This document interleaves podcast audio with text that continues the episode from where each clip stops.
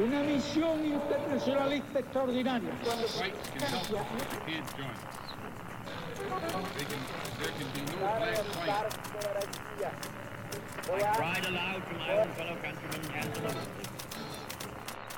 Sua rádio da história.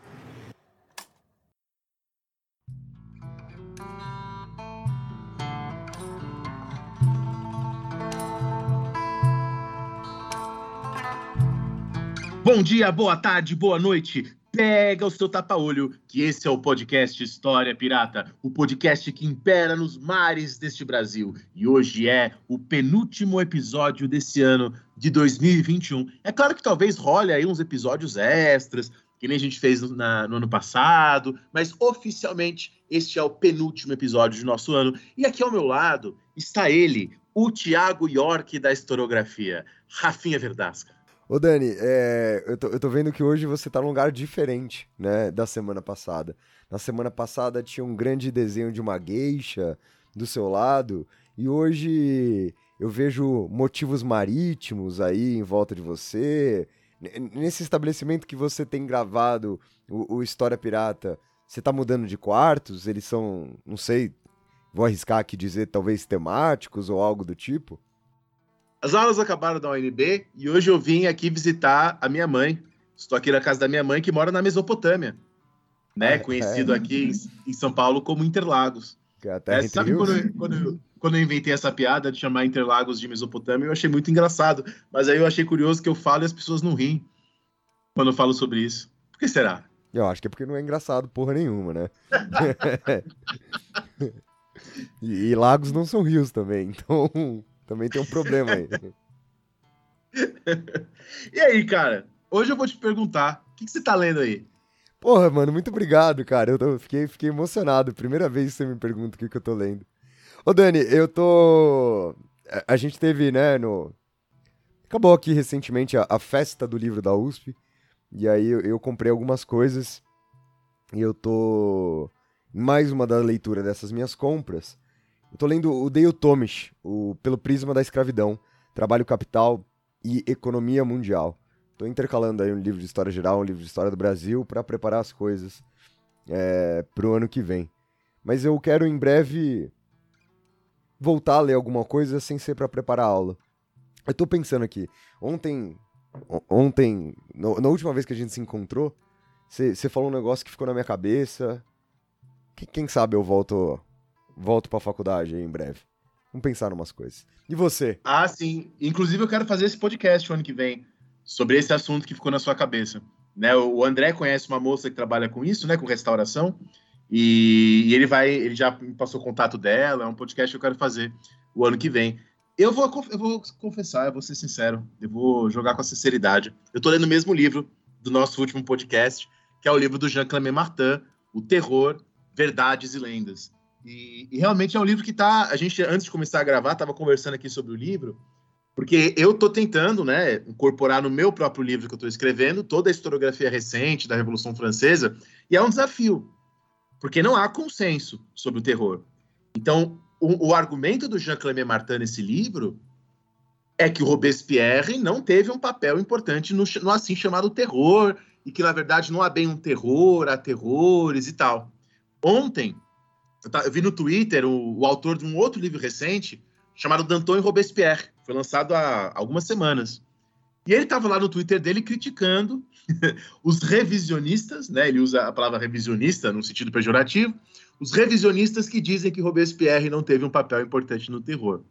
Né? Então esse é um grande debate hoje e eu preciso me posicionar, né, no meu próprio livro. Então estou aqui estudando, quebrando a cabeça, lendo as coisas para chegar aí na, na minha posição e tentar deixá-la bem sustentada, né? É, a gente inclusive tava discutindo sobre isso aqui antes da gravação. Eu confesso que eu tô curioso pra ver para ver como vai ficar no seu livro, né? Como como você vai colocar isso aqui, porque acho que tem muitos meandros, né, Dani, pra gente pra gente discutir em relação a isso. Acho sempre complicado quando eu sei que o nosso programa de hoje vai ser longo, mas só pra f- conversar aqui um pouco com os nossos ouvintes. Mas quando há, uma, há- um processo de tensão entre duas coisas, né, entre duas ideias, acho que sempre existe uma tendência de alguém puxar essa corda forte demais e puxar de maneira desmedida às vezes, né? E talvez repensar o Robespierre seja um desses pontos aí que para repensar alguém vai puxar forte demais, inevitavelmente. Então você está dizendo que você é de centro, nem de esquerda nem de direita? É isso que você está falando para os nossos ouvintes? É, Dani, é que diferentemente de você, eu não penso questões ideológicas de maneira linear, né? Como o meu exemplo da corda. Eu não, eu não sabia que a sua concepção política e ideológica era tão limitada assim. Mas como você está se informando pelo Twitter, né? Eu acho que era uma ótima pista para os nossos ouvintes desse tipo de limitação que você tem. Boa resposta, boa resposta. Aliás, antes da gente entrar no nosso podcast de hoje, vamos falar algumas coisas, né? Hoje, esse podcast está sendo lançado hoje no sábado, dia 27 de novembro. Se você estiver escutando agora, você é um grande ouvinte, escuta no dia que lança o podcast. Muito obrigado. E no dia 29 de novembro, daqui a três dias, portanto, é, vai começar o nosso curso, né, Rafinha? É, Fala para os ouvintes aí como é que vai ser o nosso curso. Cara, esse curso que a gente vai dar esse ano, que é a primeira vez, né, que a gente vai dar um curso via História Pirata, é uma coisa que a gente pensou durante muito tempo, o que, que a gente poderia oferecer para vocês. Afinal de contas, eu acho que o, o, podcast, por si só, muitas vezes ele acaba sendo um, um, curso, né? Acho que a gente tem quase um curso de moderno espalhado aí entre episódios. A gente tem algumas aulas de metodologia aqui espalhada entre os episódios. E a gente estava pensando numa coisa é, de acordo com o nosso público, né? Então a gente tem um público bem grande de pessoas leigas em história, né, não formadas em história. E a gente também tem um público muito grande de pessoas que estão entrando na graduação ou de pessoas que já, já dão aula, já lecionam e já faz algum tempo que estão fora da graduação e recorrentemente pedem a, pra gente, né? Pô, eu queria lembrar de algumas coisas, como é que eu faço para adicionar isso em sala de aula? Ou, né, a galera da graduação, pô, isso aqui não ficou claro para mim. Ou a gente, a gente sabe como os programas de graduação são, são, são diferentes uns dos outros, né? E não necessariamente eles seguem um modelo. E aí a gente quis propor uma introdução ao pensamento histórico, como se fosse uma, uma disciplina de primeiro semestre da graduação, é, como se fosse uma introdução à história, né? Que é, que é uma, uma disciplina básica aí que a maioria dos cursos acaba tendo.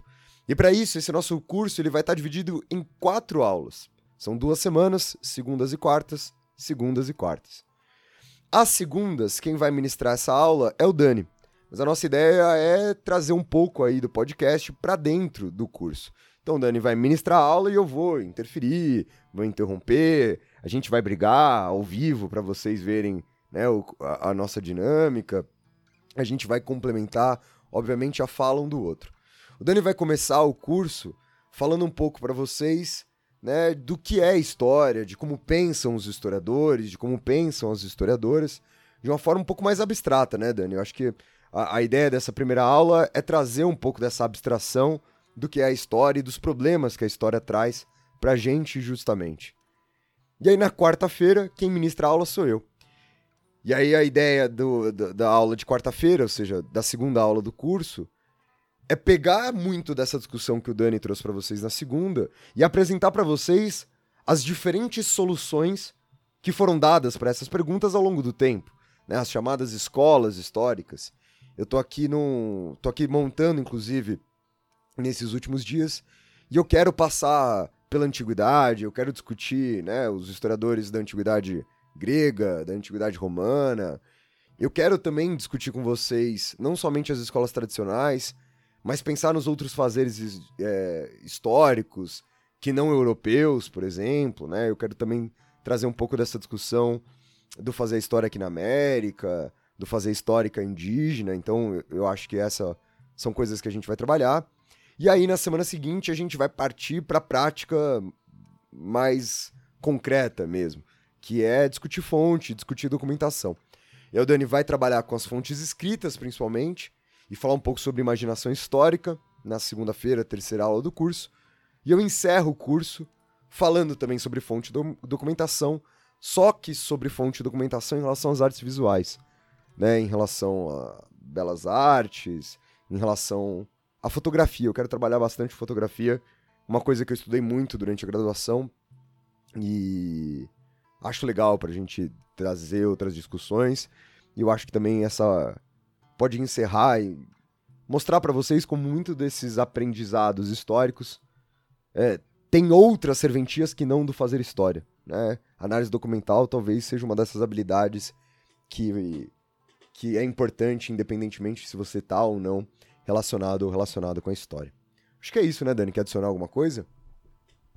Vai ter certificado, as aulas ficam gravadas para quem quiser reassistir ou quem por algum acaso perder, mas quem participar vai poder fazer pergunta, conversar com a gente e o link está aqui na descrição do episódio e também lá na bio, na descrição da nossa página no Instagram, para quem preferir. Então, acho que é isso, né? A gente pode já ir passando o podcast de hoje? Acho que a gente só precisa lembrar a galera, para ajudar esse podcast a se manter sempre no mar, aquelas três maneiras de sempre. A primeira é divulgando História Pirata.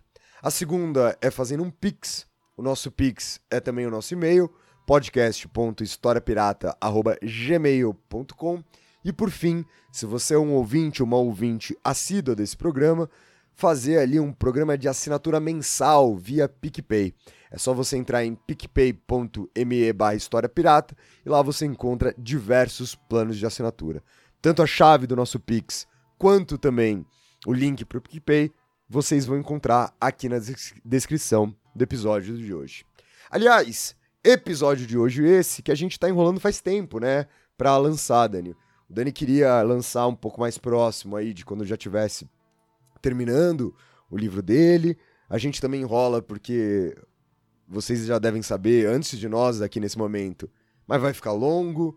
É, é, um, é um tema que tem muita questão para ser discutida. Inclusive, eu confesso que eu estou um pouco curioso até onde vai o recorte que o Dani vai se propor aqui. Acho que é uma das coisas que a gente inevitavelmente vai acabar discutindo, que é o tema do iluminismo. E para isso, o programa de hoje está dividido em três blocos. No primeiro bloco, traremos uma introdução sobre o que é o iluminismo, alguns debates e a periodização do iluminismo. No segundo bloco do programa, o iluminismo visto pelos iluministas. E no terceiro bloco, já que a gente aqui da história, o iluminismo visto pelos historiadores. Então, bora começar o programa de hoje. Vamos para o primeiro bloco. Vamos de introdução, debates e a periodização.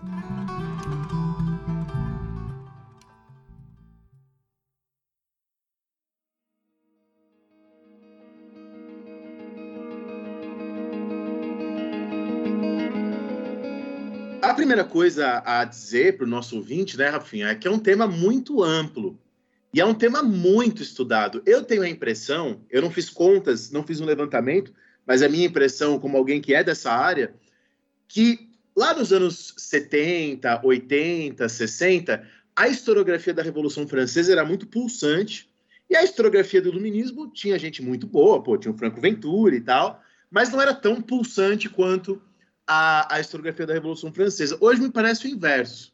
Embora haja debates na historiografia da Revolução Francesa, eu estava falando de um agora há pouco, me parece que a historiografia do iluminismo hoje ela é mais rica.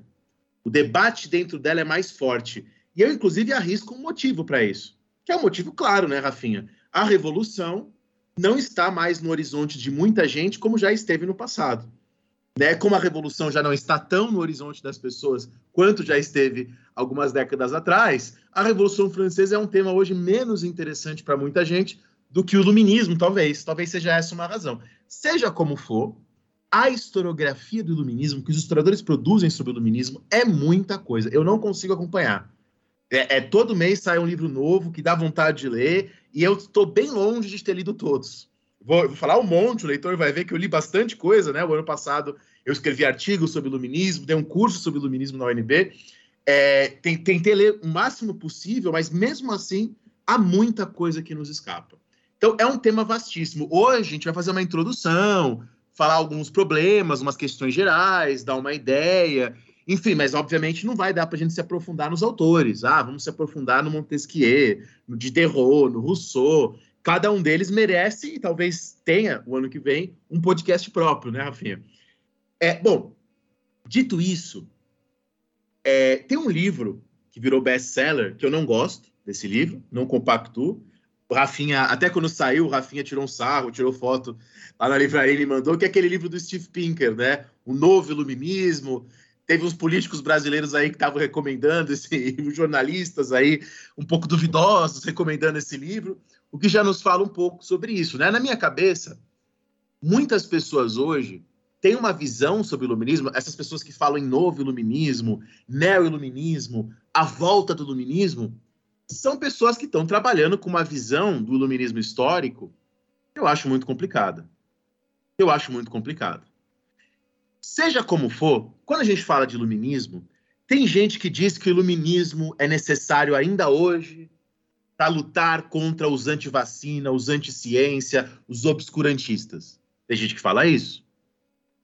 Eu vou, eu vou tentar mostrar que a coisa é um pouco mais complicada do que isso. É, mas além de ter isso, gente que quer retomar o iluminismo hoje para se opor aos obscurantistas, aos ditadores, Há um outro grupo que fala que o iluminismo, na verdade, foi um movimento que só valorizou a razão instrumental, que desvalorizou a emoção, a natureza, o sentimento, que desencantou o mundo. Geralmente isso vem a partir de uma leitura bem complicada da obra do Adorno, né, da dialética do esclarecimento, se retoma, embora para o Adorno o esclarecimento seja uma outra coisa, mas enfim, às vezes se retoma o Adorno para falar que o iluminismo só valorizou a razão e não o sentimento, e não a natureza, e desencantou o mundo. Eu também acho que não é assim. Eu também acho que isso é uma visão complicada do iluminismo histórico, do movimento do século XVIII. Há também quem diga, e isso está muito presente ainda em muitos livros didáticos, que o iluminismo foi um movimento burguês, que falava que era para todos, mas na verdade era só para a burguesia. É claro que o pensamento de muitos pensadores iluministas foi importante para o mundo capitalista. Nesse sentido, a gente pode chamar de burguês, mas veja, é, Montesquieu era o iluminista que era nobre. Thomas Paine era o iluminista que era operário. Será que a gente pode pegar todo o movimento todo e taxá-lo de burguês? Bom, certamente a maior, a maior parte dos pensadores não eram burgueses no sentido de hoje, palavra, no sentido que a gente tem hoje da palavra burguesia. Muitos eram burgueses num outro sentido, enfim. É, há quem diga ainda que o iluminismo foi um, um movimento eurocêntrico, um movimento que era só dos colonos brancos. Com certeza, né, você tem ali vários pensadores iluministas que tinham uma posição, para dizer o mínimo, ambígua em relação à escravidão. Né? Você tinha um Voltaire, que lá no, no Candide, no Cândido, denuncia a escravidão, né, com, com uma personagem do, do, da obra, mas também tinha, bom, ações ligadas ao tráfico de escravizados, ganhava dinheiro com isso, com certeza. Mas há hoje é, historiadores que falam, ah, o iluminismo haitiano, o iluminismo jamaicano, né, o, o, que falam em vários iluminismos, que é uma coisa muito forte hoje. Então, há quem diga que o iluminismo é um movimento ingênuo, que só valoriza a razão. Há quem diga também que é um movimento datado, né, que, que, que traz a coisa das, das metas narrativas que hoje estariam mortas. Já ouvi também gente dizendo que o iluminismo não fez nada a não ser secularizar um projeto universalista cristão. É assim como os cristãos tinham um projeto universalista de sociedade, os iluministas teriam o mesmo, só que sem a, a parte de Cristo. Então seria uma derivação é, é, do cristianismo, o iluminismo, e a gente vai ver que o Joseph Ratzinger, o ex-papa, tem uma abordagem que vai um pouco nesse caminho. Né? Enfim, eu estou só colocando essas questões aqui para introduzir, para o ouvinte perceber como o problema é complexo. Tá? Como o problema é complexo. Hoje, os historiadores vão falar em ah, iluminismo visto de baixo, iluminismo underground, né, que é um termo do Robert Darnton. Ah, o iluminismo radical, o iluminismo moderado, como diz o Jonathan Israel é um debate muito grande que existe sobre o iluminismo. Por, por exemplo, ouvinte, não há consenso se o iluminismo contribuiu mesmo, é o pai da secularização do mundo ocidental. Não há consenso sobre a relação entre iluminismo e secularização. Enquanto historiadores como Jonathan Israel, Vincenzo Ferroni, que eu gosto muito, e Anthony Pagan falam que há uma relação entre iluminismo e secularização, Outros historiadores, como Pocock, que é um dos melhores do mundo, e o Anton Liu Tzu, vão falar que a coisa é um pouco diferente, que não é bem assim. Tá? Alguns historiadores gostam de falar em iluminismo português, iluminismo espanhol, iluminismo, é, quer dizer, iluminismos nacionais. outros historiadores falam que é complicado você pensar as ideias iluministas em razão das dinâmicas nacionais. Em razão das dinâmicas nacionais. É, você pega lá o texto que é muito bom, do Aquile Bembe, A Crítica da Razão Negra, né, ele coloca que há uma certa pulsão imperialista no iluminismo. Né? Então ele fala do iluminismo como um pensamento que tem a ver com o imperialismo. E se eu pegar determinados pensadores, a gente pode caminhar para isso. Sei lá, se a gente pegar os textos do Talleyrand, se a gente pegar os textos ao final da vida do Abade Gregoire, mas há um historiador chamado Sankar Mutu, da Universidade de Chicago, que tem um livro chamado Iluminismo contra o Império, no qual ele tenta mostrar que há uma pulsante corrente anti-imperialista no iluminismo. então, quer dizer, olha só. E quando você tem. E são dois caras muito bons. O Sankar Mutu, falando dessa pulsante corrente anti-imperialista. E, por outro lado, o Aquile Bembe falando sobre a pulsão imperialista. Então, gente que fala que o iluminismo é burguês, mas gente que fala que não, há um iluminismo haitiano, por exemplo. É, tem um texto do Jorge Esguerra, né, um historiador hoje muito importante, chamado A Quem Pertence o Iluminismo que vai um pouco discutir isso que eu estou dizendo agora.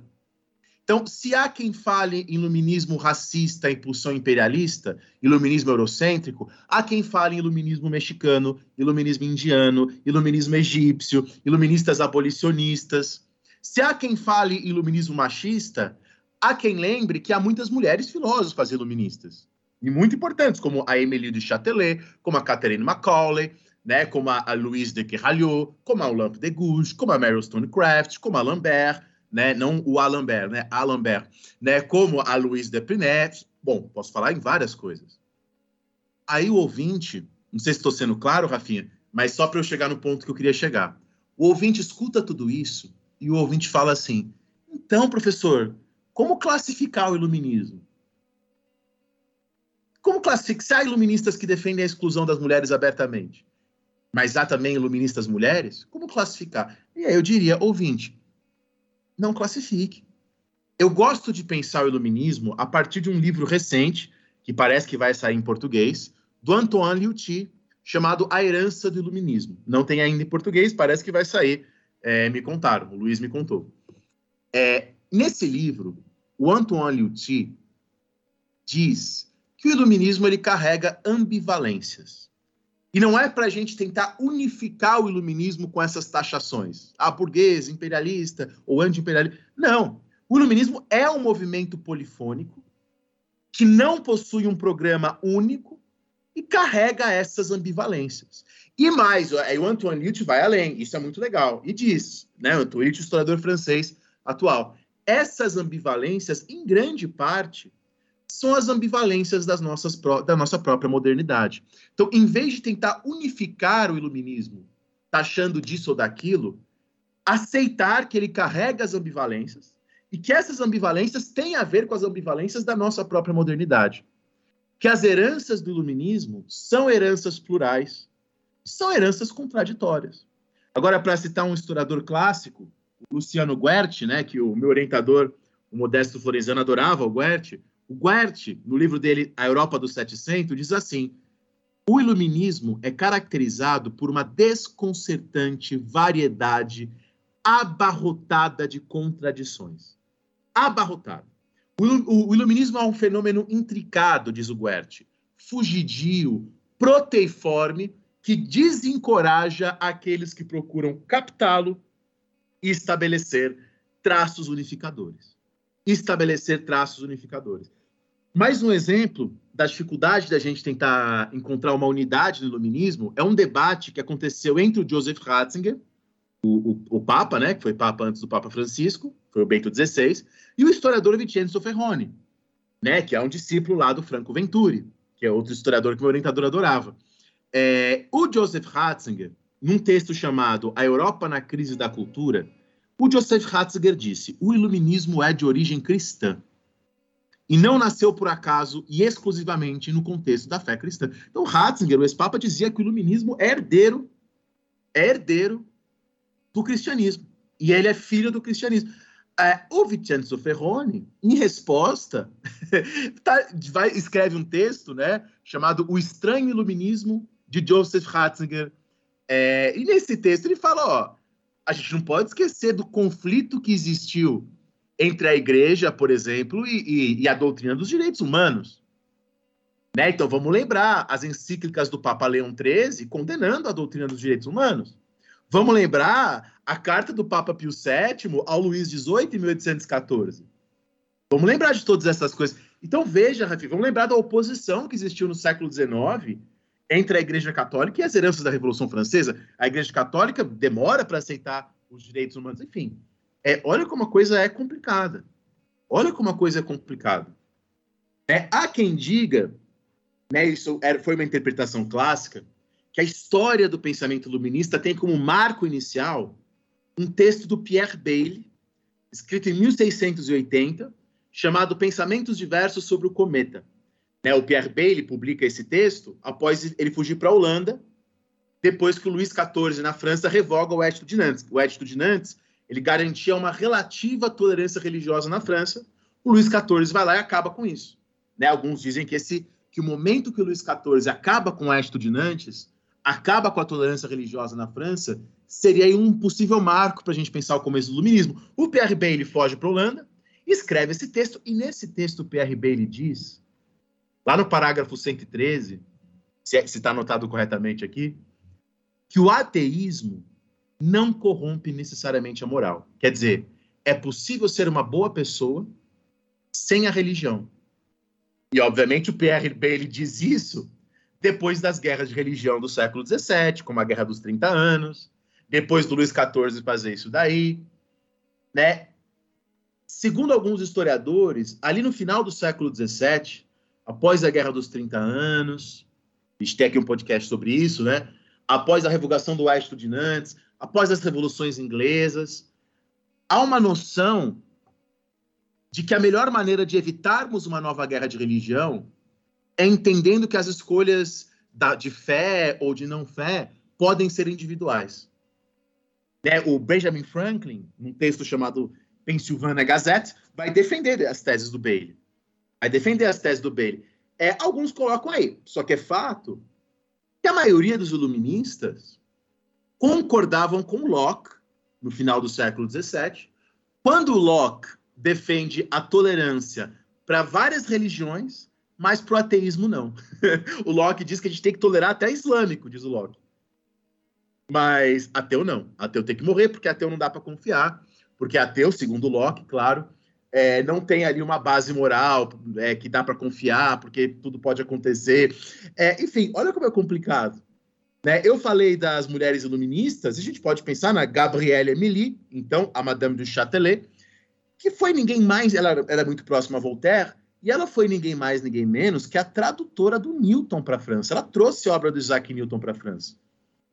Ela foi importantíssima para isso. O Wolff, né, o filósofo alemão, atribuía, já no século XVIII, a ela os progressos da, da física newtoniana na França. Olha só. Tem um texto da, dela, de 1746, chamado Discurso sobre a Felicidade. E nesse texto ela diz assim, a, a Gabrielle Emily, é bem evidente que os homens e as mulheres têm a mesma natureza e a mesma constituição. A fraqueza que vemos nas mulheres pertence à nossa educação e a condição que nos destinaram à sociedade e não à nossa natureza. Isso foi escrito na metade do século XVIII por uma mulher iluminista próxima a Voltaire, que traduz Newton, enfim. Tudo isso até aqui, Rafinha, para o ouvinte ter essa noção dessa pluralidade e de como é difícil encontrar essa unidade, e eu gosto da proposta do, do, do Antoine Liuti de não tentar unificar, de aceitar essas ambiguidades. Quer comentar alguma coisa, Rafinha, até aqui? Não, não, cara. Eu, eu eu tô gostando de, de, do que você tá propondo e eu quero falar algo que poucas vezes eu falei nesse programa, que é eu concordo com você. eu concordo, Dani, e eu, eu acho importante as pessoas. Talvez seja difícil, né, para quem tá escutando a gente, principalmente talvez seja difícil para quem clicou no programa de hoje, esperando que ia ter uma fórmula mágica prontinha, né, bonitinha, redondinha para poder explicar o iluminismo, para poder entender o iluminismo. E, e, e, na maioria dos casos, quando a gente tenta entender alguma coisa, o resultado é algo parecido com o que vocês estão, eu ia falar vendo, né, mas estão ouvindo aqui hoje, que é a gente aprender a se desapegar um pouco desses modelos, né? E, e não, não achar que pela ausência dele vai ficar confuso. Confuso vai ficar se a gente tentar encaixar algo não encaixável, né? Dentro de algo que não, que não se cabe dentro disso. Então, um modelinho, né? exatamente. Então, eu vou de novo falar isso, mas eu tô concordando com você. Olha só, tô gostando.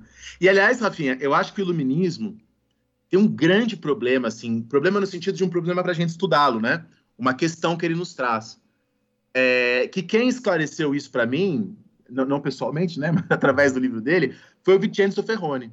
Vincenzo Ferroni, ele fala que o iluminismo é um conceito que foi. Fiquei imaginando o Vincenzo Ferroni te explicando isso, pessoalmente. Daniel, o problema é, é- o problema, diz o Vincenzo, é que o iluminismo é um, é um conceito ricoservo, né? E aí ele usa a, a, a expressão ricoservo no texto em italiano, mas depois no texto em inglês ele usa a expressão centauro, que é mais compreensível para gente, né? Meio humano, meio cavalo. Porque o iluminismo é um conceito que às vezes é usado no sentido histórico, como movimento do século XVIII, não sei nem se a palavra movimento é boa, né? Mas como algo do século XVIII, quer dizer, algo localizado no tempo e no espaço.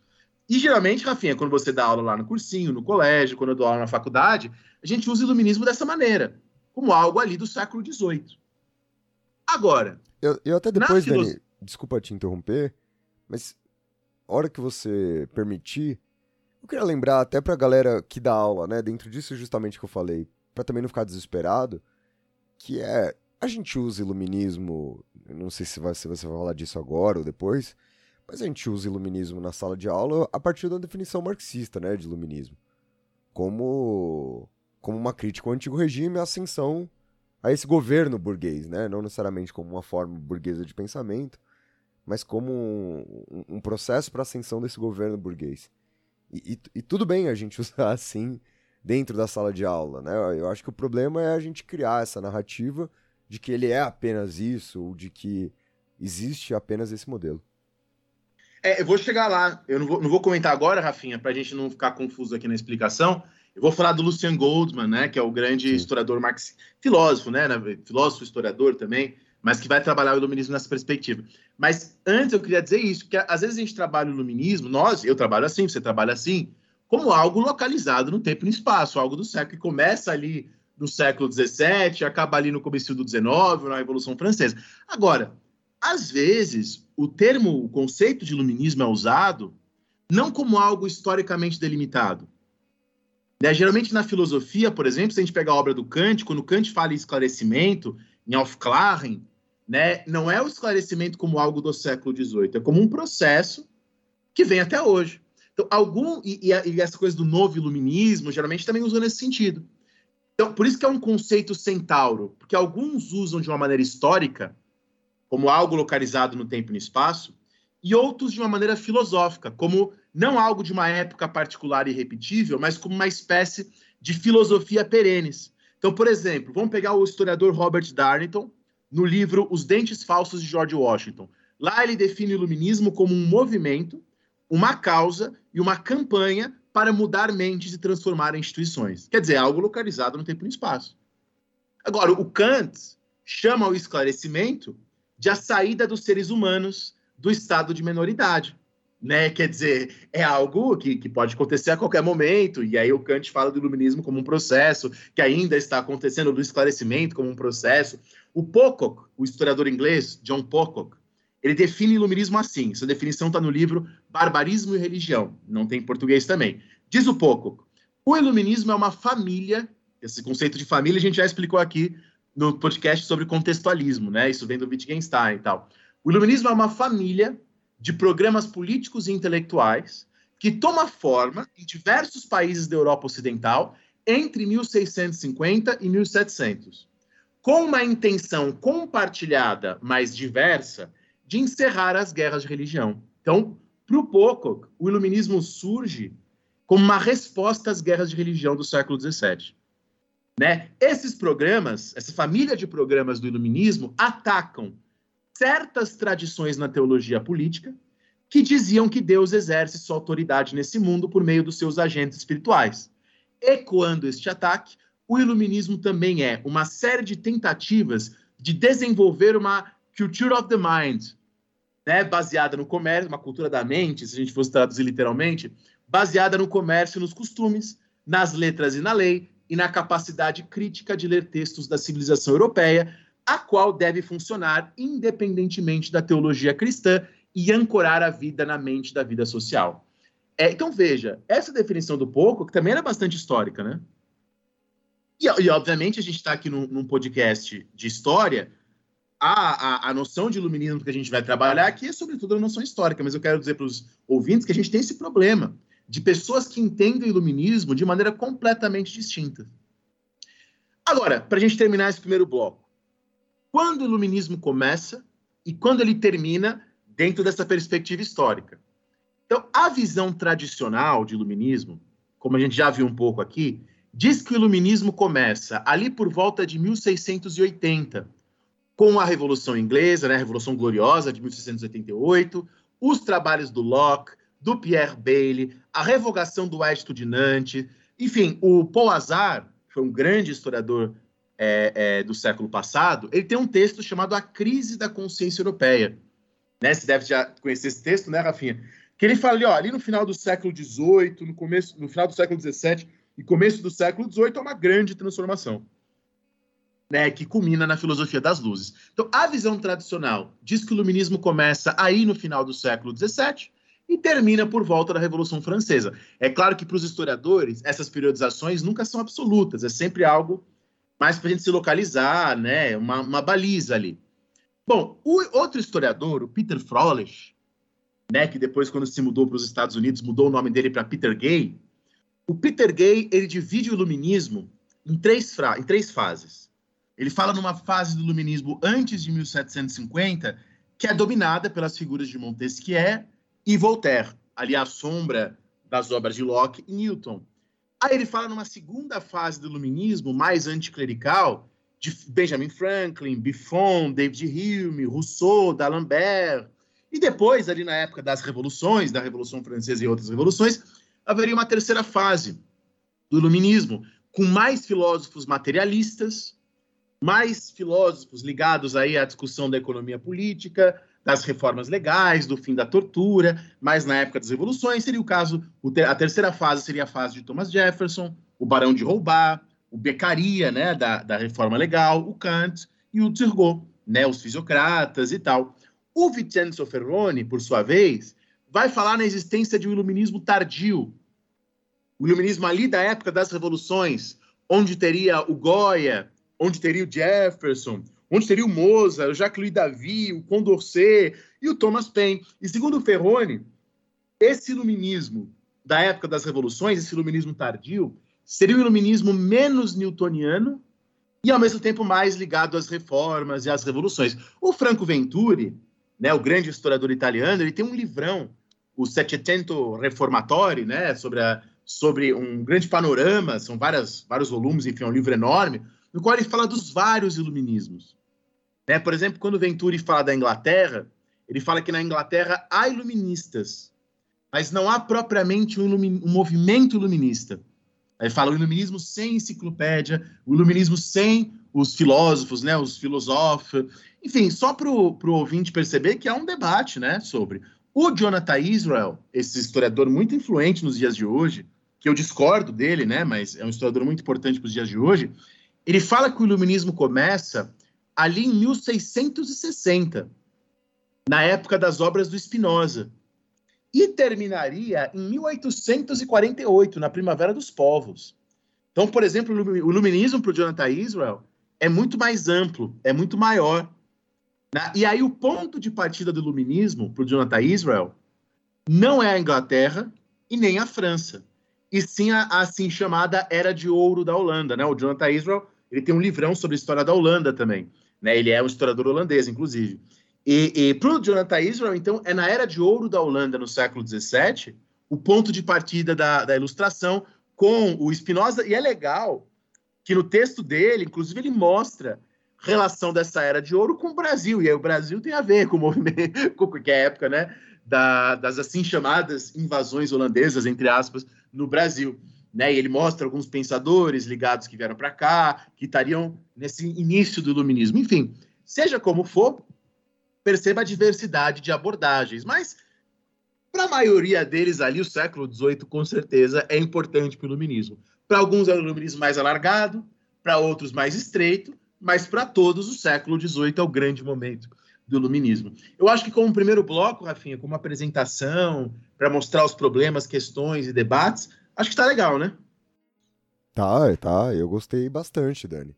Eu acho que a gente, como de costume aqui, a gente começa normalmente os programas mostrando como o buraco é sempre mais embaixo do que a gente imagina. Então, o primeiro bloco do programa fica por aqui. Vamos ao segundo bloco do programa de hoje, falar justamente sobre o iluminismo na visão dos iluministas.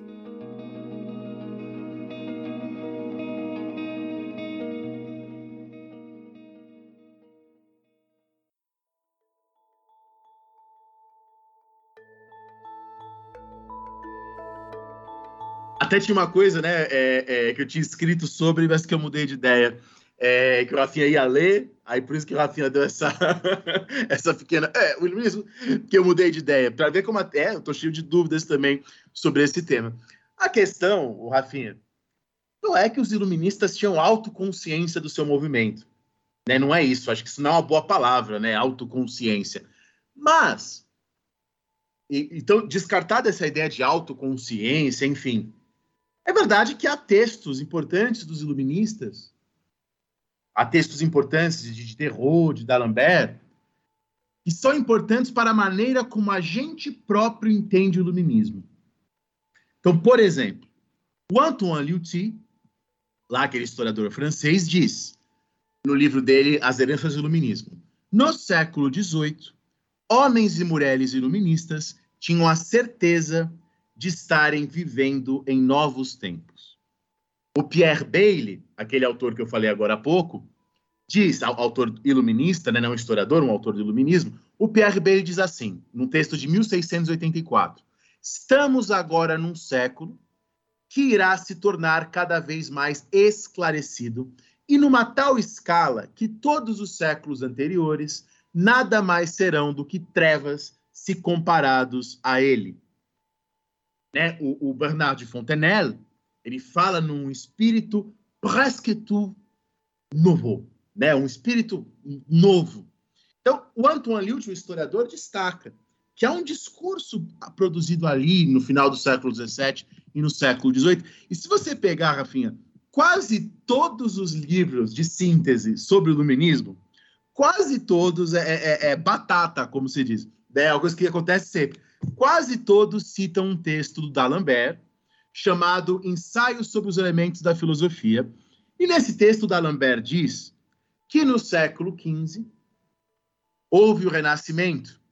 Né? E o D'Alembert apresenta aquela visão né, de que o Renascimento surgiu porque teve a queda de Constantinopla em 1453 e intelectuais que estavam na Grécia fugiram para a Itália e começou o Renascimento. Eu lembro da apostila de um cursinho em São Paulo é, que tinha essa visão do Renascimento, que a gente sabe que não é isso, né? Que isso aí não está certo.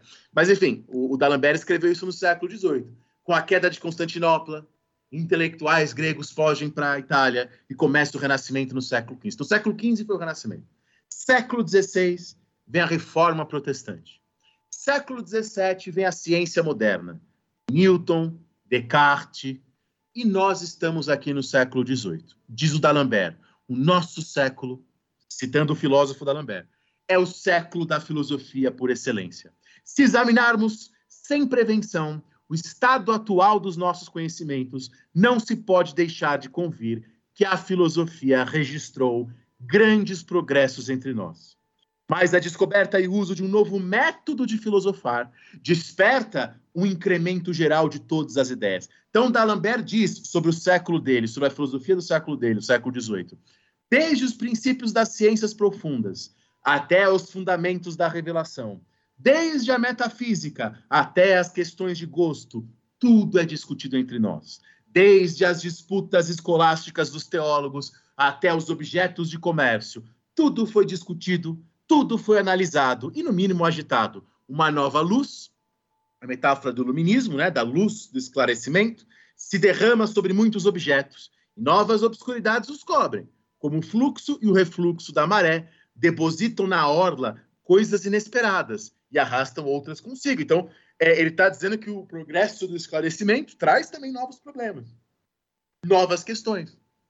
Diderot, que organiza a enciclopédia com D'Alembert, né, quando a gente ensina a enciclopédia na escola, fica parecendo uma dupla sertaneja, né, Diderot e D'Alembert.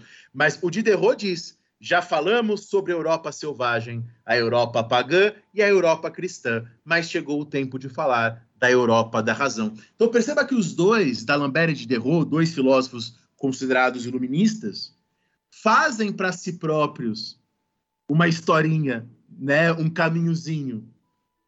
E aí o, o Cassirra, que é um dos primeiros grandes historiadores do iluminismo, é, é filósofo, né, que escreve sobre o iluminismo, o Cassirra diz que há aí uma noção de progresso, mas não é um progresso apenas quantitativo, no sentido de um acúmulo de saber. É, sobretudo, um progresso qualitativo. Uma ideia de progresso que traz em si uma ideia de história e de historicidade da existência humana. Mas aí, por exemplo, um historiador inglês que eu gosto muito também, até dei para os meus alunos lerem na faculdade, o Anthony Pagan, ele vai falar, ó, os iluministas eles estão criando uma genealogia para si próprios. O Renascimento, vem a Reforma, vem a, a, a ciência e depois vem a gente. Mas é preciso que a gente desconfie dessa genealogia que eles criam para si próprios. Por exemplo, diz o Anthony Page, o iluminismo deve muito, e aí o, o, o Joseph Ratzinger dá um sorriso, né, o ex-papa dá um sorriso no cantinho da boca, o iluminismo deve muito à filosofia do direito natural católico, e deve mesmo. Né? O Locke, logo no começo lá do segundo tratado sobre o governo civil, cita a filosofia do direito natural católico, que vem da escolástica, depois tem os neoescolásticos, ou a segunda escolástica espanhola, que fala em direito natural, e isso tem tudo a ver com a ideia dos direitos naturais iluminista. Não que seja a mesma coisa, mas há uma relação. Né? Mas seja como for, vários desses iluministas traçam, vários desses filósofos do século XVIII traçam historicamente esses caminhos. Um outro exemplo que a gente pode usar é o grande Marquês de Condorcet. Né? Aliás, assim como a Émilie de Châtelet traduziu Newton, a Sophie de Grouchy, a Madame de Condorcet, a esposa do Marquês de Condorcet, foi a tradutora do Adam Smith na França. Né? Então veja que há várias mulheres filósofas nesse período que atuam também como grandes tradutoras, além de grandes filósofos. É, o Marquês de Condorcet, que atua junto à esposa, né, a Madame de Condorcet, a Sophie de Grouchy, ele escreveu em 1794, na verdade, é publicado em 1794, depois da morte dele, o esboço de um quadro histórico dos progressos do espírito humano. E lá o Marquês de Condorcet traça a história do progresso humano em dez etapas, né? até que a gente chegaria na última etapa do progresso, e na última etapa a nossa sociedade ficaria todos esclarecidos, todos racionais, numa eterna discussão, debate, reflexão. Quer dizer, um momento muito chato, inclusive, esse décima etapa da história humana. Ele fala é assim, Marquês de você chegará esse momento em que o sol só iluminará os homens livres na Terra. Todo mundo vai ser livre. Todo mundo vai reconhecer a razão como seu senhor. Não vai ter tirano, não vai ter escravo, não vai ter gente estúpida. O Marquês de Condorcet, na Revolução Francesa, foi defensor do voto feminino, foi contrário à escravidão, foi contrário à pena de morte e foi condenado à morte, né, pelos jacobinos. Provavelmente o Marquês de Condorcet se matou. Né? Mas, enfim, é, é, só para os ouvintes entenderem que há um, esse discurso histórico dos iluministas sobre eles próprios. Né? O que, que você ia dizer, Rafinha? Não, eu falei que esse, esse momento chato pra caralho, onde tá todo mundo discutindo com todo mundo, é o que as pessoas acham que elas estão fazendo no Twitter, né? Ah, sim, mas não é isso que... em geral, elas estão discutindo com elas mesmas ali, né? Mas enfim. É, exatamente. É, é, o, o, Robertson é um outro historiador, um historiador inglês, e ele tem um livrinho, né, chamado, daquela coleção, A Very Short Introduction, né, uma introdução muito curta. E ele tem um livro chamado O Iluminismo, uma introdução muito curta da, da de Oxford, né? E o Robertson, nesse livro, diz que a grande contribuição iluminista no pensamento ocidental foi a economia política. E aí, Adam Smith e tal. A ideia da economia política como forma de melhorar a condição humana. Adam Smith e outros, né, nomes, sobretudo do iluminismo escocês, falam naquela teoria dos quatro estágios da história humana. Né? Ah, tem um estágio é, caçador e coletor, aí tem o estágio pastoril, aí tem o estágio da agricultura e depois tem o estágio comercial. Né? Isso é bem claro na, na obra do Adam Smith. Né? O Cassirra, outro filósofo barra historiador do iluminismo, ele fala que uma das grandes coisas do iluminismo, isso tem a ver com o que a gente está falando agora, é a reflexão sobre história. Aliás, a palavra filosofia da história foi usada pela primeira vez que se tem notícia em 1764 e é o título de um texto do Voltaire de 1765. Né, o Voltaire começa a falar em uma, numa filosofia da história. E filosofia da história para Voltaire tem a ver com encontrar uma ordem no caos que são os acontecimentos da história. Mas não uma ordem no sentido do Jacques Bousset. Né? O Jacques Bousset foi um grande pensador francês, um defensor do direito divino, que escreve também uma história, mas a partir da providência, né, de Deus, do desígnio divino.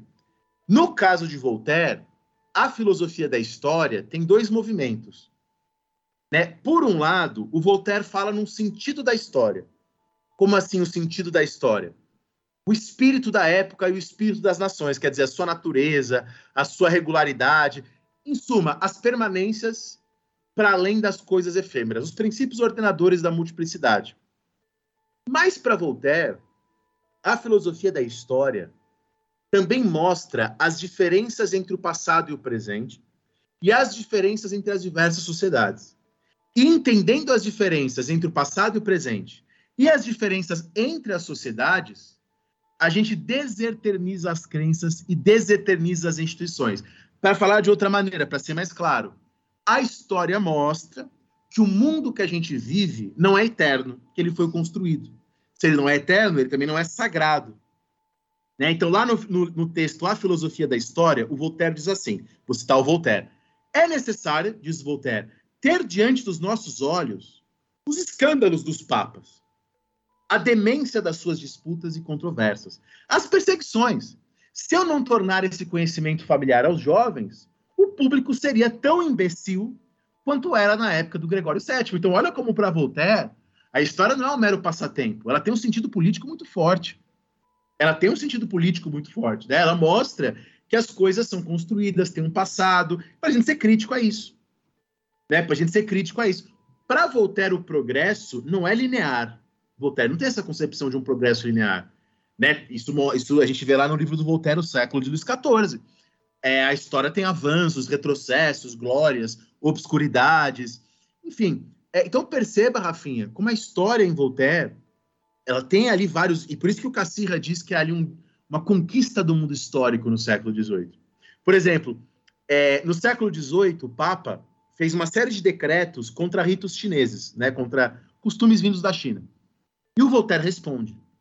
E o Voltaire diz que esses decretos do Papa são decorrências de um erro típico dos europeus, agora citando Voltaire, de julgar os costumes dos outros de acordo com os nossos, porque nós somos capazes de arrastar os nossos preconceitos até o outro extremo da Terra. Se eu pego e mostro essa passagem do Voltaire, o jovem vai ficar achando que o Voltaire é um crítico do eurocentrismo e um crítico do imperialismo. E, de fato, há ali na obra de Voltaire isso. Mas há outras coisas também que a gente pode chamar de imperialistas. Enfim, é só para o ouvinte entender né, as ambiguidades do iluminismo. É, o Voltaire é aquele texto famosíssimo, Cândido, o Candide, né, que também é chamado de o otimismo. Esse texto do Voltaire é de 1758. E, ela, e, ela, e o Voltaire lança esse texto três anos depois de um poema que o Voltaire fez sobre o terremoto de Lisboa. Né? Para o ouvinte que não sabe, Teve um terremoto em Lisboa, em 1755, e muita gente ficou falando que o terremoto de Lisboa foi causado porque Deus quis. Deus quis o terremoto porque Deus queria punir os portugueses, porque Deus tinha um propósito. Aí o Voltaire diz: gente, é muito mais depressivo e triste você achar que o terremoto aconteceu porque Deus quis do que você achar que foi aleatório o terremoto ter sido aleatório é, é, muito melhor do que você achar que Deus queria aquilo e Deus precisava daquilo para mostrar alguma coisa para as pessoas. É, o livro Cândido, ele escreve três anos depois desse poema sobre o terremoto, e, e, é um pouco nesse espírito, né? o livro Cândido. O Cândido, Cândido significa inocente, né? Ele começa num castelo em Westfália, quer dizer, é a Idade das Trevas, iludido pelos valores da nobreza, acreditando que tudo vai bem. E aí tem um professor no Cândido que é uma sátira do filósofo Leibniz, e a ideia de que vivemos no melhor dos mundos possíveis. Bom, ao momento no, no livro Cândido, que o Cândido sai do castelo, né? Ele é expulso do paraíso terrestre e conhece o mundo a sífilis, a peste, a guerra, a escravidão, a inquisição, e o Cândido não encontra, deixa de ser inocente porque ele não encontra o bom selvagem em lugar algum. Né? E tem um momento do livro que ele diz: se tudo vai bem, há de ser em Eldorado, onde ninguém pode ir, e não no resto da Terra, e não, e não aqui na Terra. É, bom, o texto do Voltaire, o Candide, o Cândido, termina com aquela célebre frase: Il faut cultiver notre jardin é preciso, traduzindo, é preciso cultivar o nosso jardim. Então, depois que o Cândido conhece todas as desgraças do mundo, ele diz: é preciso cultivar o nosso jardim. E os historiadores não, não têm um consenso sobre o que, que Voltaire está dizendo aí. Eu lembro que um professor meu na faculdade disse que a solução burguesa, né, a pequena propriedade, o trabalho, o individualismo, que essa é a solução que o Voltaire oferece. Ouvi isso de um professor na faculdade. É, o Julian Barnes, no, no, no, The Guardian, né, no The Guardian, né, no, no, jornal, ele diz, o contrário do que disse meu professor na faculdade, ele falou, não é uma a, a, a, ideia do é preciso cultivar o nosso jardim não é uma justificativa do egoísmo da burguesia, mas é a busca de uma filosofia mais modesta, sem excesso de metafísica, como a filosofia do Leibniz. Isso é uma outra leitura. O Peter Gay, né, o Peter Froelich, ele fala que é uma solução estoica. O Anthony Pagan fala que é uma solução epicurista. Seja como for, perceba, Rafinha, que no grande, um dos grandes livros do Voltaire, o Cândido descobre as desgraças do mundo e a sua solução é cultivar o próprio jardim. Aquela ideia de que o iluminismo é um movimento otimista, que acha que pode melhorar tudo, isso não está em Voltaire. Há em Voltaire um certo ceticismo, um certo pessimismo, né, das coisas. Eu, eu, também já vi professores universitários falando a visão de mundo dos iluministas é que tudo pode melhorar pela razão. Não é isso que eu leio em Voltaire. E não é isso que eu leio em vários outros iluministas. Vários outros iluministas. Mas há no iluminismo, isso é inegável, uma discussão pulsante sobre a história. É, eu estava discutindo com um aluno nosso da UNB, que está fazendo um doutorado né, sobre David Hume, estava discutindo com ele algumas semanas sobre a Catherine Macaulay, a filósofa inglesa.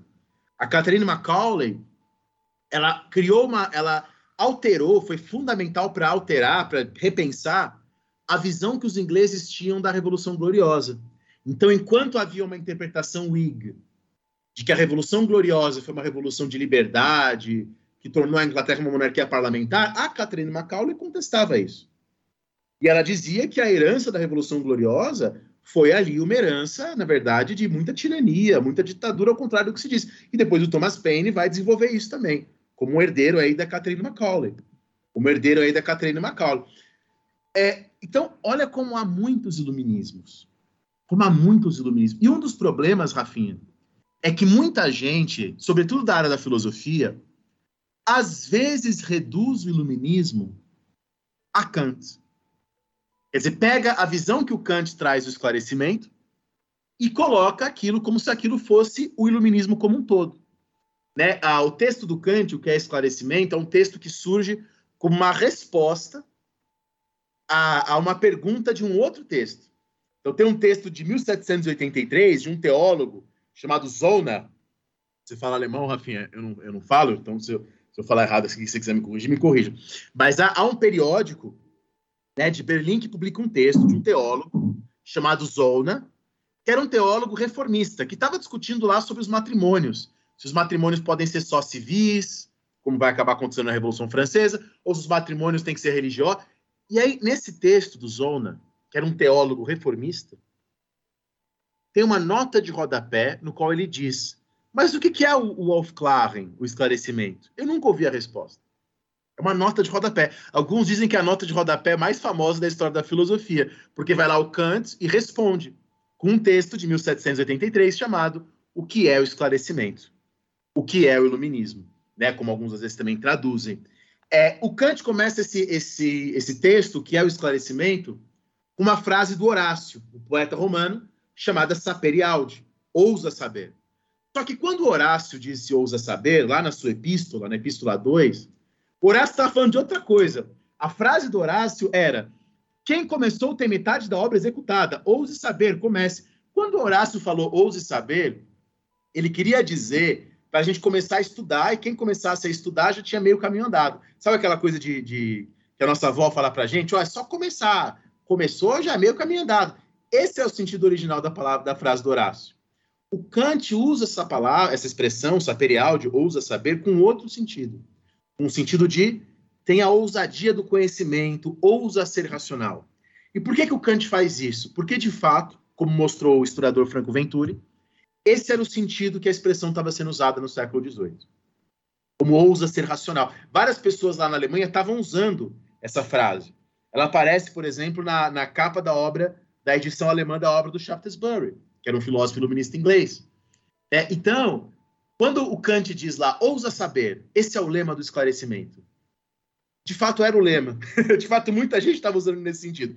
E aí o Kant vai falar, eu não vou resumir aqui o texto do Kant, né, de novo, esse é um podcast mais panorâmico, que a maioridade é o uso público da razão. Público da razão. Não é só usar a razão.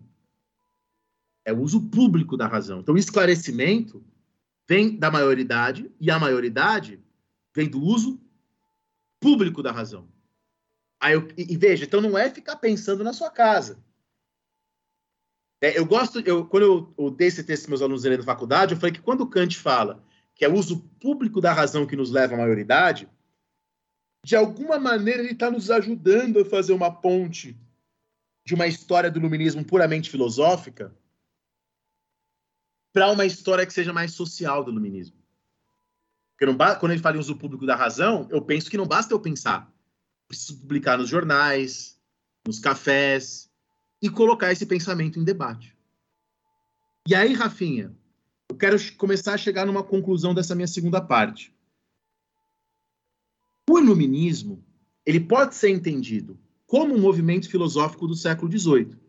A gente pode entender como puramente um movimento das ideias, que é um pouco como Cassirra entendia, por exemplo. Mas o iluminismo pode ser entendido também num sentido mais social, como uma república dos homens das letras. Eu sempre gosto de falar né, que o Adam Smith era muito próximo ao David Hume, eram amigos. David Hume chegou a morar com Rousseau e eles brigaram. E o Adam Smith chegou a viver na França, e quando o Adam Smith viveu na França, ele era próximo aos fisiocratas franceses, Turgot, né, aquela, aquele povo lá, que depois tem uma influência muito grande na Revolução Francesa. É, quer dizer, havia ali, nos salões, nos cafés, nas lojas maçônicas, uma espécie de república das letras.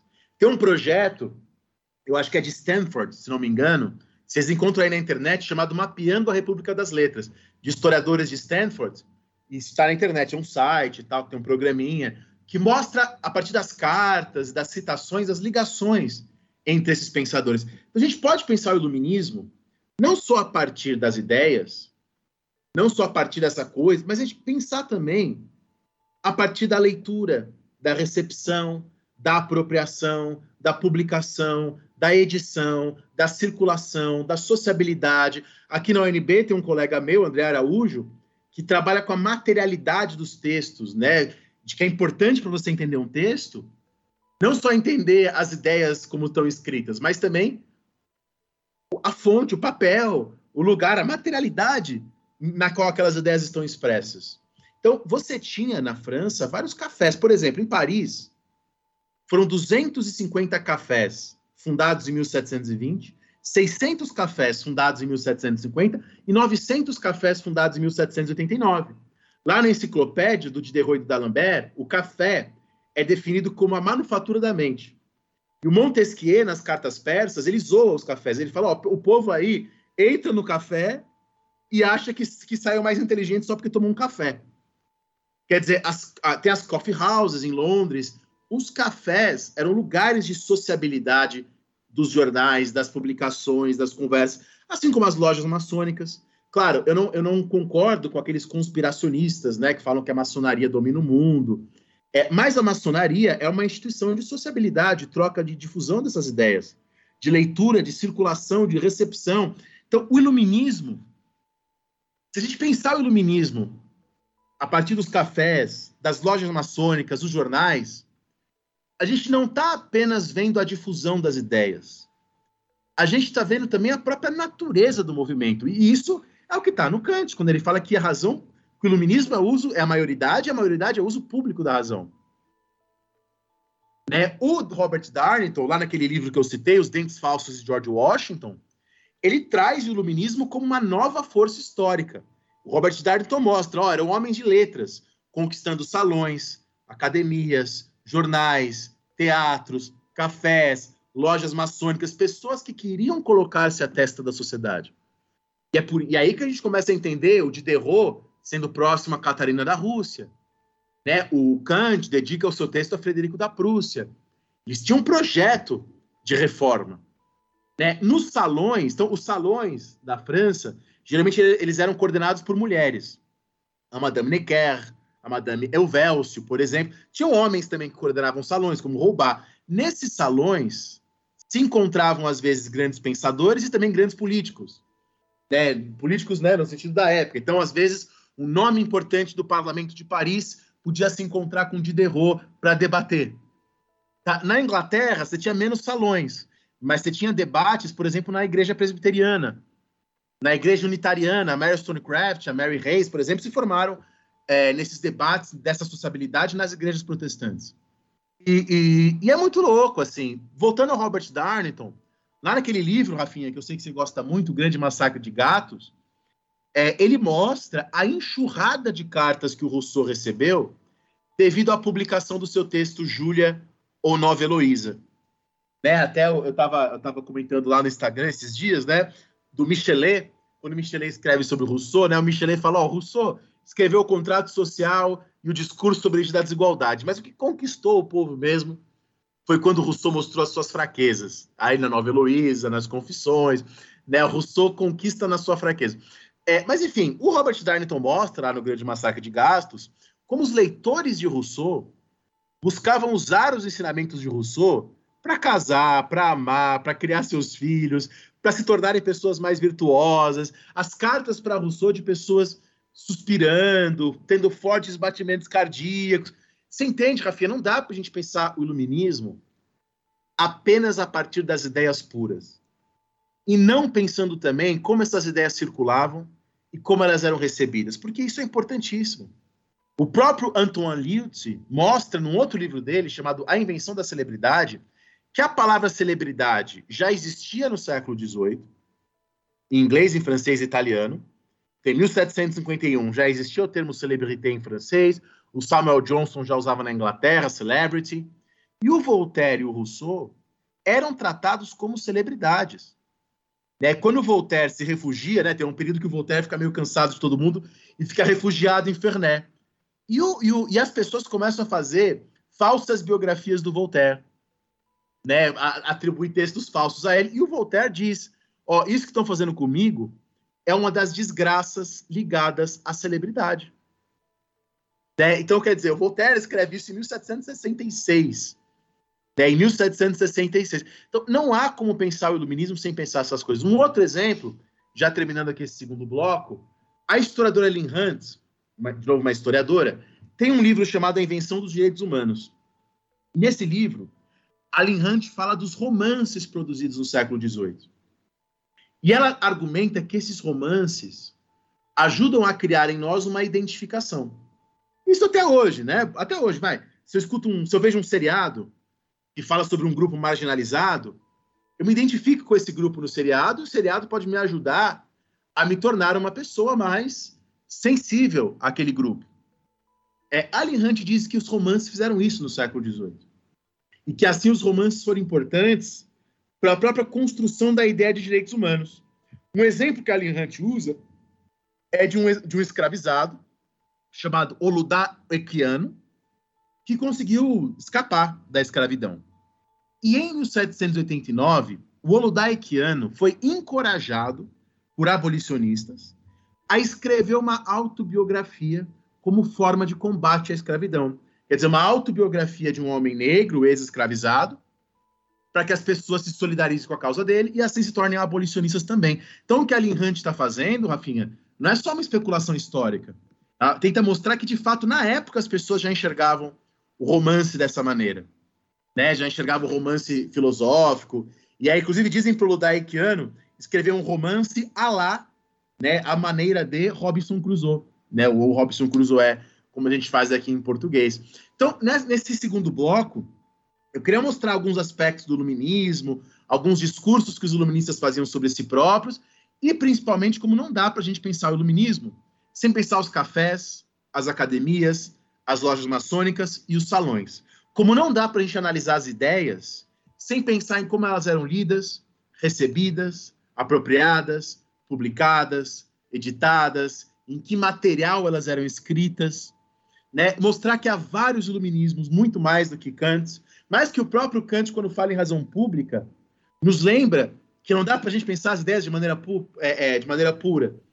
Né? Então, que a gente pode entender o iluminismo de maneira meramente filosófica, mas a gente pode ir além disso. Acho que é isso para esse segundo bloco, né, Rafinha? Perfeito, mano, perfeito. Baita aula. Tô achando demais aqui. Eu acho que então o segundo bloco fica por aqui. A gente passa para o terceiro e último bloco do programa de hoje, justamente para falar sobre o iluminismo visto agora pela história, né, pelos historiadores e historiadoras.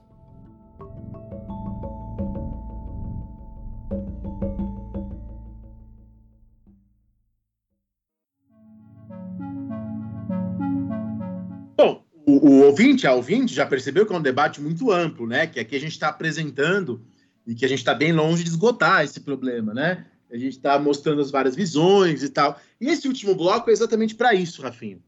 Para te mostrar alguns historiadores importantes do iluminismo e alguns debates importantes. Alguns, né? Alguns que são centrais. Por exemplo, quando a gente fala em iluminismo, um historiador que foi muito importante para a gente entender o iluminismo é o Cassirra.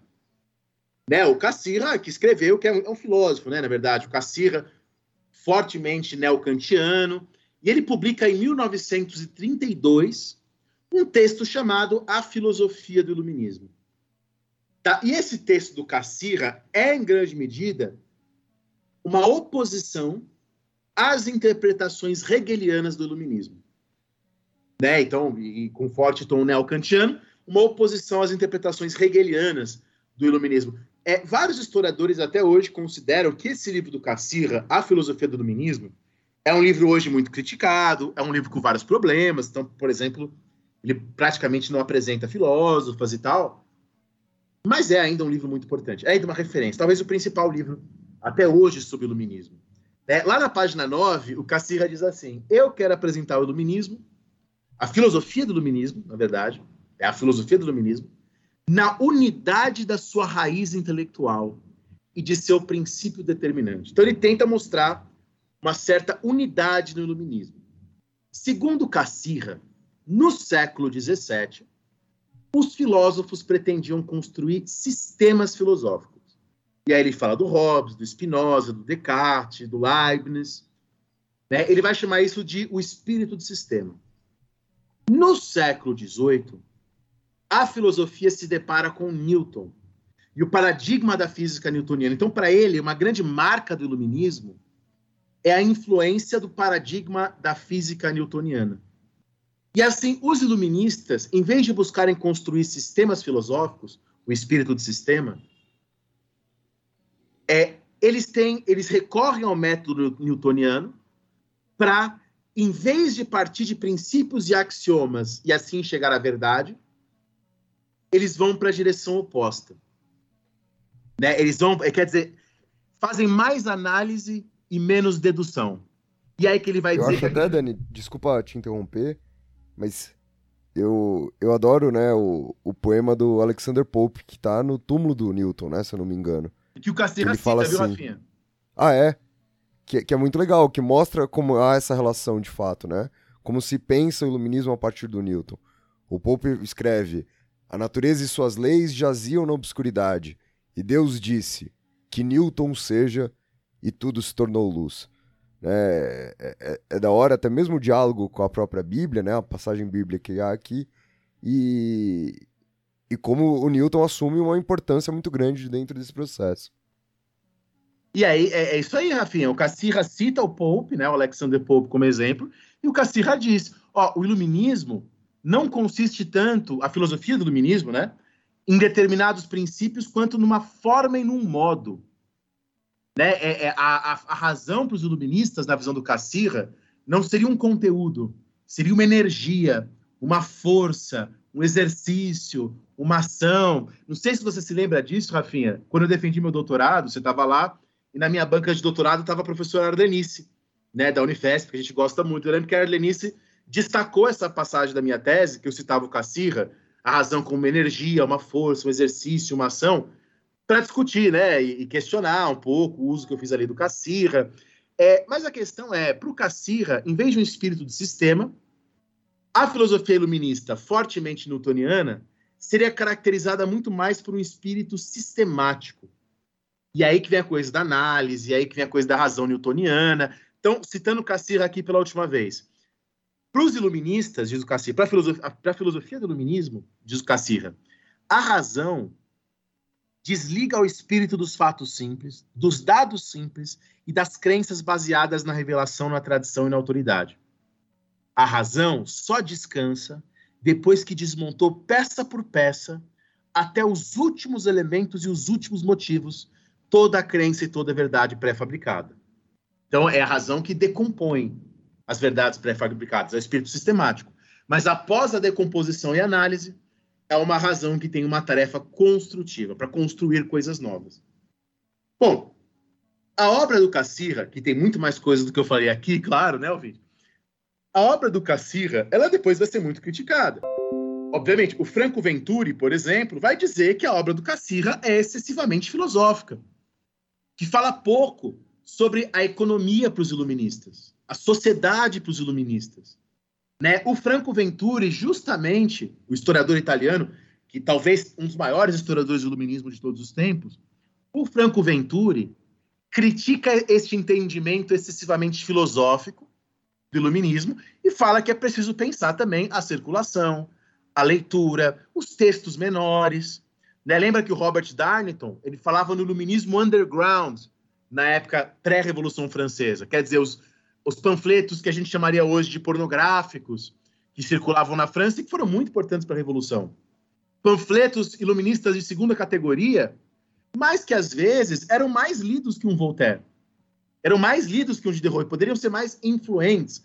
A palavra influência não é muito boa, né? Porque ela sugere uma passividade daquele que é influenciado, mas só para o ouvinte me entender. É, e aí que o Vincenzo Ferroni, na mesma linha que o Franco Venturi, diz, é um erro, criticando Cassirra, identificar o iluminismo apenas com paradigma newtoniano. E é verdade, viu, Rafinha?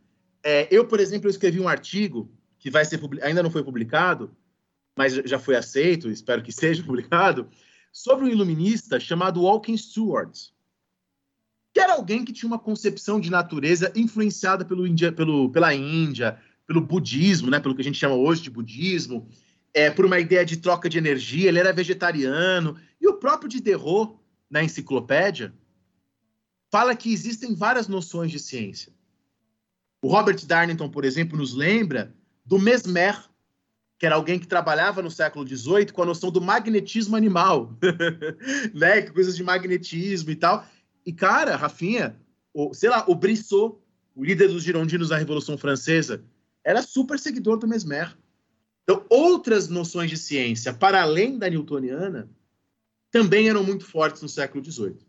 Então, o Cassirra é criticado por uma interpretação muito filosófica, por falar pouco da economia, da sociedade, do contexto das ideias, por dar muita ênfase no paradigma newtoniano e esquecer das outras ciências, mas, apesar de tudo isso, a obra do Cassirra ainda é uma grande referência. Ainda é uma grande referência. Outro autor que faz uma interpretação do iluminismo que a gente considera excessivamente filosófica, que o Franco Venturi também vai criticar depois, é o Peter Gay.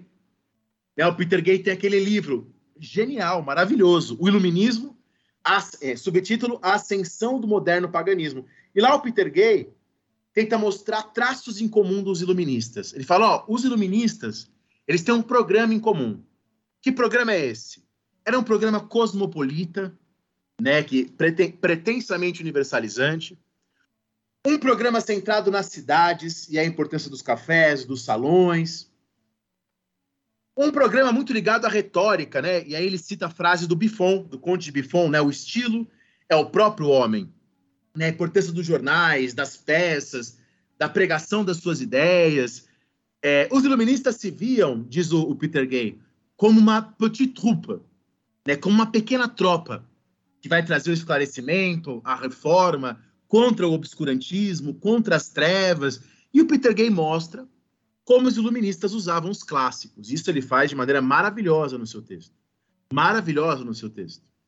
Né? Para o Peter Gay, os iluministas foram importantes para nossas noções modernas de liberdade, né? lutando contra o poder arbitrário, lutando pela liberdade de comércio, as nossas ideias de humanidade, de cosmopolitismo e de secularismo.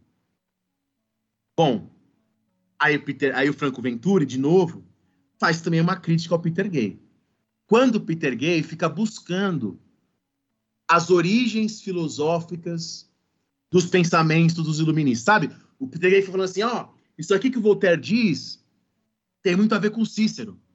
Ah, isso aqui que o Rousseau diz tem muito a ver com os estoicos. E aí o Franco Venturi diz, essa abordagem do iluminismo, de ficar buscando as raízes das ideias, talvez não interessem tanto aos historiadores. Para os historiadores, talvez interesse mais, de novo, a circulação das ideias, a recepção das ideias, a apropriação das ideias. Aí o Franco Venturi, Rafinha, na crítica ao Peter Gay, tem uma frase maravilhosa. Franco Venturi diz assim, eu sempre repito essa frase. Os filósofos, diz Franco Venturi, têm a tentação de navegar em direção à nascente. Então, quando eles veem uma ideia, eles ficam buscando quem foi o primeiro a dizer uma coisa parecida com aquilo. Já os historiadores não ficam navegando em direção à nascente. Eles devem nos dizer como é que o rio abriu seu caminho, em meio a quais obstáculos, dificuldades. Quer dizer, por exemplo, Franco Venturi, no livro dele, A Utopia e Reforma no Iluminismo, que tem traduzido em português, é, mostra, e isso ele está fazendo se opondo ao Peter Gay, como as ideias de república que os iluministas trazem têm muito a ver com a República de Gênova, com a República da Holanda, com a República da Suíça, com o republicanismo inglês. Quer dizer, a própria noção de república que existia no século XVII e XVIII. Ao contrário do que às vezes as pessoas pensam, na Idade Moderna não havia só monarquia absolutista, tinha várias repúblicas também. E o Franco Venturi mostra como a própria experiência prática dessas repúblicas é importante para entender o iluminismo. Para não falar da Córcega. E, e deixa eu te perguntar uma coisa aqui. Você não acha também que essa proposta de ficar tentando encontrar as origens do iluminismo ela iria de encontro justamente à sua proposta do começo do programa, de, de, de, de pensar o iluminismo como algo mais aberto, né? Porque se a gente. Não sei, tô, tô, tô aqui loucubrando. Se a gente for buscar a origem, é porque a gente sabe melhor definir, né? Melhor encaixar, talvez. Se eu consigo determinar uma origem dele, eu tô mais fechando do que abrindo esse conceito, me parece. Eu acho, Rafinha, eu acho, eu acho. E, e, o próprio Franco Venturi, um texto clássico do Venturi, é um texto de 54, chamado A Circulação das Ideias. E lá o Franco Venturi diz que a própria força do iluminismo é essa circulação das ideias. E aí que ele fala do iluminismo na Suécia, na Grécia, na Espanha, em Portugal, em Moscou. É, a gente tem aqui no nosso podcast, para quem quiser, um programa com a professora Neuma Brilhante sobre iluminismo em português, né, para pensar o iluminismo em Portugal. E, e quer dizer, pensar pela sua circulação em vez de ficar sempre buscando as suas origens. Então, essa é uma crítica que o Venturi faz à obra do Peter Gay. Mas, de novo, vale a mesma coisa que eu falei do, do, do Cassirra. A obra do Peter Gay é uma maravilha. É um show de erudição, de conhecimento. É, essa crítica não tira nada do seu mérito e a sua importância. E é claro, como os ouvintes devem estar pensando, essa abordagem do Peter Gay, essa abordagem do Cassirra, não consideram também a base social do, do iluminismo, a relação social dessas ideias. E aí que é a importância dos marxistas, né? E aí eu, eu posso destacar vários trabalhos marxistas, é, por exemplo, o trabalho do Lucien Goldman. O Goldman tem um texto de 1960 chamado A Filosofia do Iluminismo, mesmo nome do, do livro do Cassirra. E nesse livro dos anos 60, o Goldman diz que o iluminismo, citando aqui o Goldman, é um estágio historicamente importante no desenvolvimento do pensamento burguês ocidental. Bom, certamente uma grande parte dos iluministas não eram burgueses. Você tem vários iluministas nobres, né? O Montesquieu era nobre, o Holbach era nobre. Você tem iluministas operários, né? Como Thomas Paine, por exemplo. É, mas quando eles falam do iluminismo como um pensamento burguês, não é que os iluministas eram burgueses no sentido nem de hoje nem da época. Né? É, é, hoje, burguês é o dono dos meios de produção. Isso certamente a maioria dos iluministas não era. Na época, burguês às vezes é era usado como sinônimo de habitante da cidade, às vezes era usado como sinônimo ali de classe média, às vezes era usado como sinônimo de todos aqueles que não tinham privilégios, mas não faziam trabalhos manuais. Aí você tinha advogados, letrados, até banqueiros, comerciantes, enfim. Era um termo impreciso. A gente discutiu isso no nosso podcast sobre Revolução Francesa, né? Lá do, do ano passado, de 2020. Mas a questão é que para o Goldman é um pensamento fundamental para você entender a formação do mundo capitalista. Né? E aí a importância dos marxistas, eu podia citar também o Volgin, o Volgin, podia citar também o Dorn, é mostrar como muitos desses projetos iluministas apresentavam-se como universais e universalizantes, mas na verdade eles eram próprios de uma classe social específica, beneficiariam grupos específicos, enfim, eles têm essa importância. Mas eu acho que às vezes reduzir o iluminismo ao pensamento a um pensamento burguês, para mim é um grande reducionismo. E eu acho que o Goldman às vezes cai nisso. Uma obra é, é, marxista sobre o iluminismo que eu acho mais interessante que a obra do Goldman é a obra do Jacques Proust, né, de Derro e a Enciclopédia. É também uma interpretação marxista do iluminismo, mas que aborda a questão social, da origem social dos pensadores, de maneira um pouco mais complexa.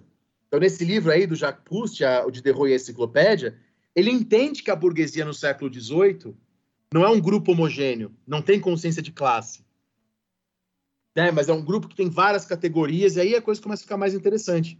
Mas eu queria deixar isso claro para o ouvinte. Você tem iluministas nobres, como Montesquieu, Mably, Jacour, Condorcet, Condillac, Buffon, Euvelcio, Lavoisier, Quesnet, Turgot, Mirabeau. São todos iluministas nobres. Eu vou além. O Robert Darnton tem um livro chamado Iluminismo como Negócio.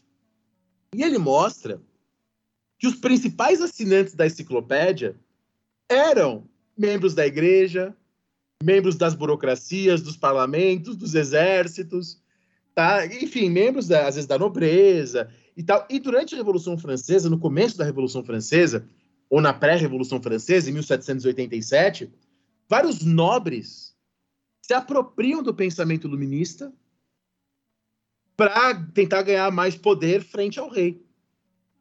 Né? É, é isso. E é, é preciso deixar claro, né, Rafinha, que a maioria dos iluministas não desejava uma revolução. A maioria dos iluministas não era democrata. Tem iluminista democrata? Tem.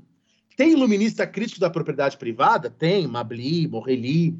Mas a maioria dos iluministas estariam contentes com uma monarquia constitucional, com uma reforma vinda de cima para baixo.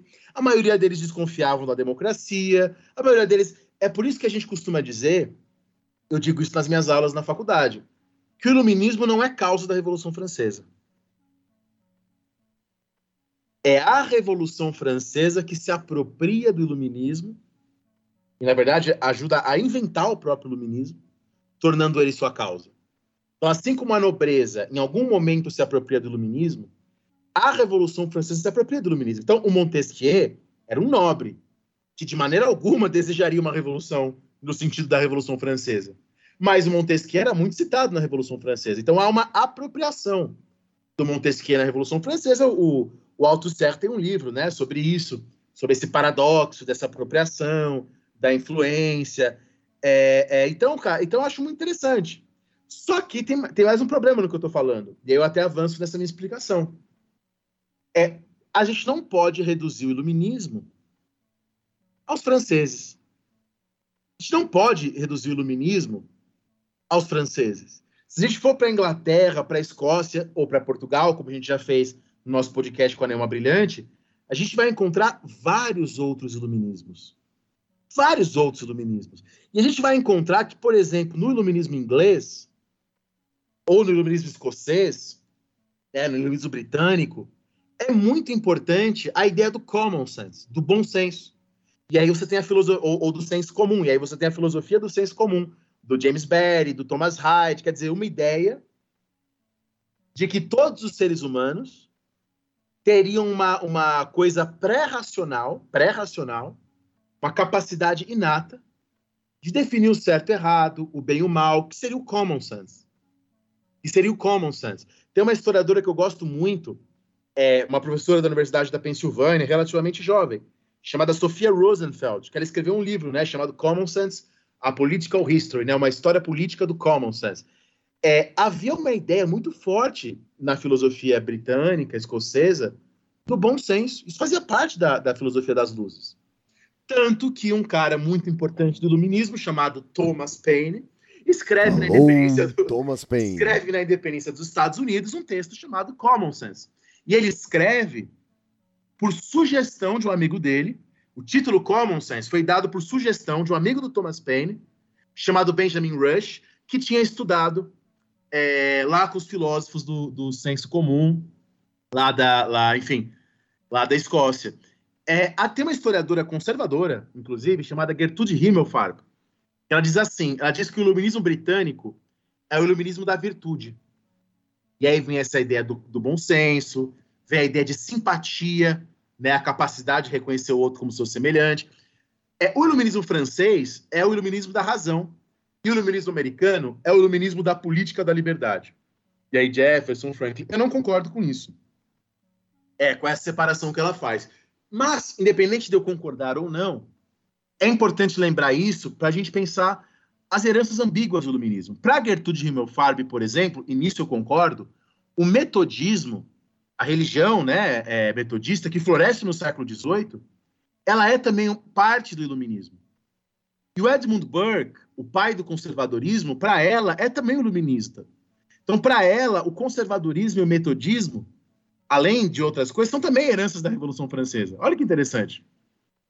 Né? É, é, não sei o que você acha. E aí a gente tem que lembrar do livro do Adam Smith, que é o principal, foi o principal livro do Adam Smith em sua época, a teoria dos sentimentos morais é toda uma ideia de moralidade discutida a partir de uma ideia aí de, de simpatia, de empatia, de reconhecimento do próximo. O que, que, você acha disso, Rafinha? Não sei se você quer comentar algo. Não, não, Dani, pode continuar que tá lindo demais, cara. Eu tô adorando esse programa. E, bom, por exemplo, diferente da Gertrude Himmelfarb, dessa historiadora, o historiador Jonathan Israel faz uma separação entre o iluminismo radical iluminismo moderado. Também não concordo com essa separação do Israel. Tá? Eu concordo mais com a abordagem do Anton Liut, do começo da aula de hoje. Mas o, John, e o Anton Liut, inclusive, faz uma crítica muito legal ao Jonathan Israel. Mas só para os ouvintes saberem, o Jonathan Israel lançou nos últimos 20 anos um monte de livros de mil páginas. eu não li todos, nem vou ler. Né? O primeiro eu li, chamado O Iluminismo Radical, a Filosofia e a Construção da Modernidade. Também li um de 2017, chamado The Explaining Blaze, né, que ele fala bastante do Penny, por isso que eu li no, no, pro meu doutorado. É, mas o Jonathan Israel diz que é o iluminismo moderado. O que, que seria o iluminismo moderado? Seria o iluminismo de Voltaire, seria o iluminismo de Montesquieu, seria o iluminismo mais antidemocrático, seria o iluminismo que defende a razão mas que entende que não é para todo mundo, né? Aquela frase do Voltaire, ó, a gente tem que dirigir o povo, mas não é para o povo dirigir a si próprio. é, e aí que Voltaire, Diderot, que esses caras vão ser, vão se ligar aos reis, o, o assim chamado, que foi chamado antigamente, né? Ninguém mais chama assim, de despotismo esclarecido. Mas haveria também, diz o Israel, os iluministas radicais, que teriam ideias mais democráticas, que seriam críticos da escravidão, quem que são os radicais? Na América do Norte, Benjamin Rush, Elihu Palmer, Robert Coran, Judith Murray. Na Inglaterra, Meryl Stonecraft, Joseph Priestley, Catherine Macaulay, Thomas Paine. Na França, Diderot, Raynal, Brissot, Euvélcio, Condorcet. É, o, ele diz lá no texto, no livro dele, Iluminismo Radical, que esses iluministas radicais trazem um pacote de valores. Ele usa essa expressão. Defensores de uma, de uma ideia mais democrática, do fim da escravidão, maior inclusão das mulheres. E a grande coisa do, do, do Israel é que esse iluminismo radical estaria ancorado numa noção espinosista de mundo. E por isso que eu estudei tanto Spinoza, né, durante meu doutorado, porque de fato Paine leu Spinoza. Né, a ideia de que há uma única substância, e a partir dessa ideia do Spinoza, eles defenderiam ideias mais democráticas. Isso é muito criticado, tá, Rafinha? Porque o próprio Spinoza, por exemplo, é, tem umas ideias bem complicadas sobre as mulheres. O Spinoza não acreditava na igualdade entre homens e mulheres. O Jonathan Israel sabe disso. E aí o Jonathan Israel diz que contra Spinoza, usando as ideias de Spinoza, alguns vão defender a igualdade entre homens e mulheres. O, o Jonathan Israel é criticado por esse uso da palavra radical, que não existia no século XVIII. Radical é uma palavra do século XIX. Porque para o Israel fica parecendo que Spinoza e espinosismo são a mesma coisa, mas você tem vários espinosismos que diferem do Spinoza. Mas, enfim, seja como for, é interessante para os ouvintes entenderem a pluralidade do, do, dos iluminismos. Né? A pluralidade. E aí, já caminhando para o final, a gente pode pensar que, por exemplo, o Jonathan Israel diz que o iluminismo foi muito importante para a secularização da sociedade né? Para a gente desteologizar a coisa, as coisas. O Pocock, que para mim é um dos melhores historiadores do mundo, fala que é muito complicado isso. Né? O Pocock diz, e ele tem razão, que é equivocado dizer que os pensadores do iluminismo se colocaram em bloco contra a religião. Isso não é verdade. Como eu falei para vocês, a gente fala, os historiadores falam hoje em iluminismo católico, iluminismo protestante, iluminismo judaico. A Gertrude Himmelfarb fala nos metodistas como iluministas. Para o Pocock, é errado falar que o iluminismo é contra a religião, embora haja iluministas ateus, como Roubar. Mas o Pocock diz que uma das heranças fundamentais do iluminismo é transformar a teologia em história da teologia. E aí o Spinoza é de fato importante. Quer dizer, tentar fazer uma abordagem da religião histórica. E aí o Spinoza foi importante para isso, Tolan, Tyndall, é, o Simon, que o, todos esses que o Franco Venturi aborda. Então, o iluminismo, em vez de ser a secularização ou o avanço do mundo secular contra o mundo religioso, como o, o Israel coloca, no iluminismo foi fundamental a própria construção da ideia de religioso como oposto ao secular. Então, veja, não é que o iluminismo é o avanço do secular contra o religioso, mas ele é parte do momento que a gente está construindo a ideia dessa oposição. E é aí que o Pocock diz: o iluminismo não é uma rebelião contra a religião. O iluminismo é um produto do debate religioso, em grande medida. E aí, de novo, né, o Joseph Ratzinger, o ex-papa, Bento XVI sorri de novo no canto da boca, né? É, porque ele fala aqui que há assim uma relação. Muito legal, Rabi. Não sei se eu fui claro nesse ponto. Foi, foi, foi, Dani. Foi super claro. E aí, por último, só destacar, né? E eu não, eu não vou avançar muito nisso por falta de tempo, porque eu acho que é uma questão muito importante e que ela merecia um podcast só para isso. Eu não acho que é uma questão que a gente pode abordar é, é, muito rápido mas a discussão racial no iluminismo. Ela é muito importante.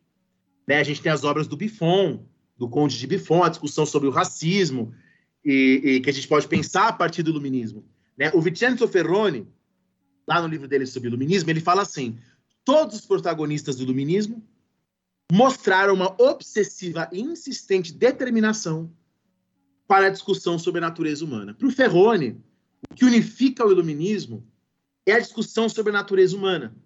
E aí a gente tem umas coisas muito interessantes no século XVIII, e lá, lá naquele livro, A Crise da Consciência Europeia, do Paul Azar, isso já foi colocado, é, que você tem no século XVIII as viagens filosóficas. Viajantes, que de fato vão fazer viagens por motivos comerciais e tal, mas que nessas viagens, às vezes na, no próprio barco, você tinha lá pessoas que, que estão estudando história natural, né, o que a gente chama hoje de biologia. Então, você tem, por exemplo, a viagem do Capitão Cook. Né? Na viagem do Capitão Cook, você tinha um cara chamado George Foster, que era um naturalista, que disse que toda viagem é um tratado de filosofia experimental. Né? Você tem um cara chamado Duperron, que faz viagens à Índia, e ele diz que essas viagens eram feitas para melhorar o conhecimento sobre o ser humano. Então, muitas das discussões que os iluministas fazem sobre raça e sobre natureza humana, às vezes são ancoradas nessas viagens. Né? O Montesquieu, o Rousseau, o Kant, o Shaftesbury, todos eles, embora não fossem viajantes, eram leitores dos viajantes. E também críticos dos viajantes. Né? Às vezes eles diziam que os viajantes traziam mentiras. Né? Eu acho que o caso mais emblemático dessas viagens filosóficas do século XVIII e como elas têm um impacto no iluminismo, na discussão sobre natureza humana do iluminismo, é algo que uma aluna minha está estudando, né, lá na, lá na UNB. Ela está estudando um cara chamado Omai, que é um cara que é levado a Londres pelo Capitão Cook, que vem das Ilhas Sandwich. O Omai é levado para Londres, ele aprende os modos da corte, o pessoal estuda o crânio dele, e depois, no, no, no, no final do século XVIII, ele volta né, para as Ilhas Sandwich. Outro caso é o Bougainville, que é, né, as, que são as viagens que são as viagens filosóficas. Né? O Bougainville publica um texto em 1771 chamado Viagem ao Redor do Mundo. E o Diderot, o filósofo, escreve uma reflexão, né, o suplemento à viagem do Bougainville.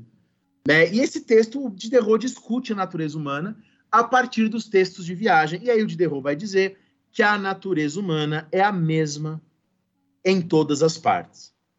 A mesma em todas as partes. E aí o Diderot diz que os europeus desviaram-se de sua natureza, que as normas morais cristãs não correspondem à nossa natureza, e que os habitantes do Tahiti, em contrapartida, sabem enxergar as mulheres em igualdade, de frente dos europeus. E aí o Diderot vai dizer que, que é estudar os povos primitivos nos ajuda a encontrar a falsidade das histórias bíblicas, já que as histórias bíblicas não falam do mundo inteiro, só se focam num pedaço.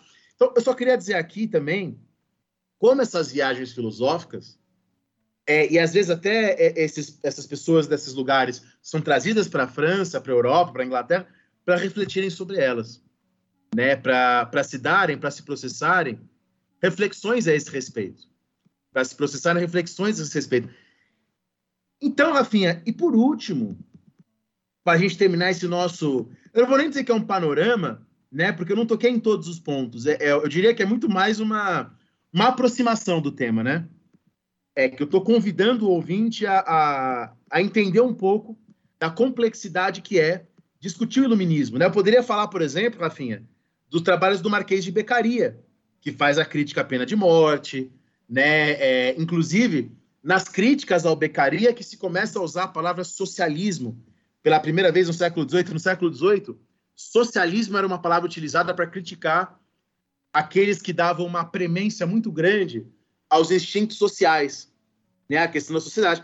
Poderia falar também sobre as discussões raciais, né, que são muito importantes no século XVIII. Aí a gente tem que falar do Linneu, a gente tem que falar da obra do Buffon, do Lamarck, né, que é mais conhecido das pessoas, que é estudado na escola, do Blumenbach, do Petrus Camper, né? O Petrus Camper é citado naquele livro do Francisco Bettencourt sobre a história do racismo, né? O, o Petrus Camper ele tenta fazer as primeiras medição das diferenças físicas, raciais entre os seres humanos. Enfim, havia é, até um orientando meu também estudou isso, né? Pessoas que faziam experimentos com macacos, tentando ensinar os macacos a falar. Poderíamos falar também da obra do Alexander von Humboldt, né? Que dizia que as diferentes raças são na verdade variações de uma espécie única, né? Entre os seres humanos. Enfim, é, mostrar que há muitos aspectos e espero que eu tenha ajudado, Rafinha, a fazer essa aproximação com o tema, mostrar alguns problemas e deixar aberto aí para novos podcasts, para que em novos podcasts a gente aprofunde em alguma dessas questões específicas.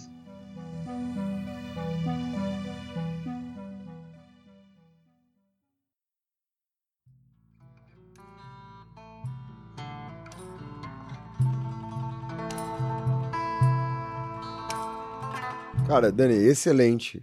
Eu, eu, eu só tenho uma crítica a tudo que você falou até agora. que é quando você falou sobre a pesquisa, né, da sua aluna sobre o Oh My, não me sai da cabeça aquela música do Aqua, tá ligado? My, oh my, oh my. Vou passar pra aí ela, eu- cara. Vou, vou falar pra ela escutar essa música e pra inspirá-la a terminar o texto dela. É, e eu não vou conseguir dormir porque eu vou deitar no travesseiro agora e vou ficar escutando My oh my na minha cabeça até meus olhinhos fecharem. Ela, tra- é ela isso, trabalha, Dani. inclusive, tem uma, tem uma escritora inglesa chamada Fanny Burney. Né? No, no livro dela, a Evelina, ela fala né, sobre o Oh My, sobre o que ele aprendeu. É uma discussão legal. Oh My. Oh my. É isso aí, minha gente bonita. Muito obrigado por quem escutou a gente até aqui. Não esqueçam de continuar esse programa lá no nosso Instagram. É isso. Tamo junto e até o próximo episódio. Você não vai falar falou? Falou, pirataria!